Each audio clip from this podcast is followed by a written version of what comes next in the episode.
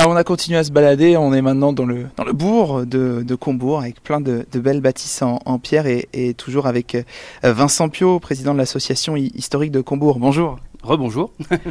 Alors, on a parlé de l'histoire de Combourg, euh, hormis Chateaubriand, mais parlons un petit peu de Chateaubriand quand même, parce que c'est lui qui fait venir euh, les visiteurs. Tout à fait, oui. C'est les gens viennent surtout au début, en tout cas, pour visiter le château qu'a dépeint Chateaubriand dans ses mémoires d'outre-tombe qui sont quand même euh, une description assez sensationnelle quand même de, la vie qu'il a pu avoir pendant cette période de son enfance ici euh, à Combourg. Alors justement, il a, il a grandi ici, euh, Chateaubriand.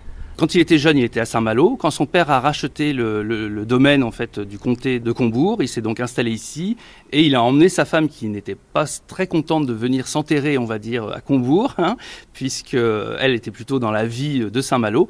Et euh, d'ailleurs, elle est repartie dès que son mari est mort, elle est repartie vivre à Saint-Malo.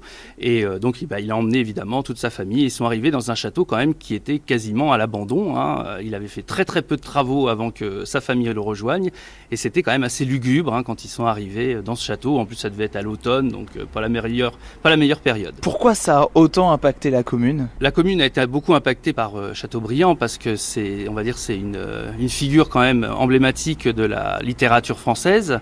Euh, il a écrit beaucoup d'œuvres de, d'œuvres euh, importantes durant, euh, durant sa vie. Et à l'époque, il y a beaucoup de gens qui sont venus après, notamment Flaubert qui est venu visiter, euh, d'autres d'autres écrivains qui sont venus pour voir justement comment était le fameux château de Combourg et qui l'ont donc découvert à l'abandon malheureusement puisque dans les années 1800 jusqu'à l'arrivée, on va dire, de, de Geoffroy de Chateaubriand, le château était à l'abandon donc jusqu'en 1875.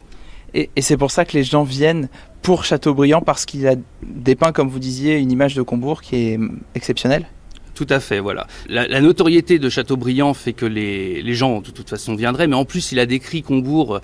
Voilà, c'est lui, c'est ce qu'il. Chateaubriand, il a ouvert ce qu'on appelle le romantisme, et donc une, description, voilà, qui est à la fois romantique et puis euh, euh, du vague à l'âme, un peu. Euh, voilà, donc ça, attire les gens de, voir comment ça pouvait être effectivement. Et puis comme le château a été un peu remanié à l'intérieur pour le rendre vivable, d'ailleurs c'est ce qui nous permet quand même d'avoir aujourd'hui des châtelains qui vivent au château.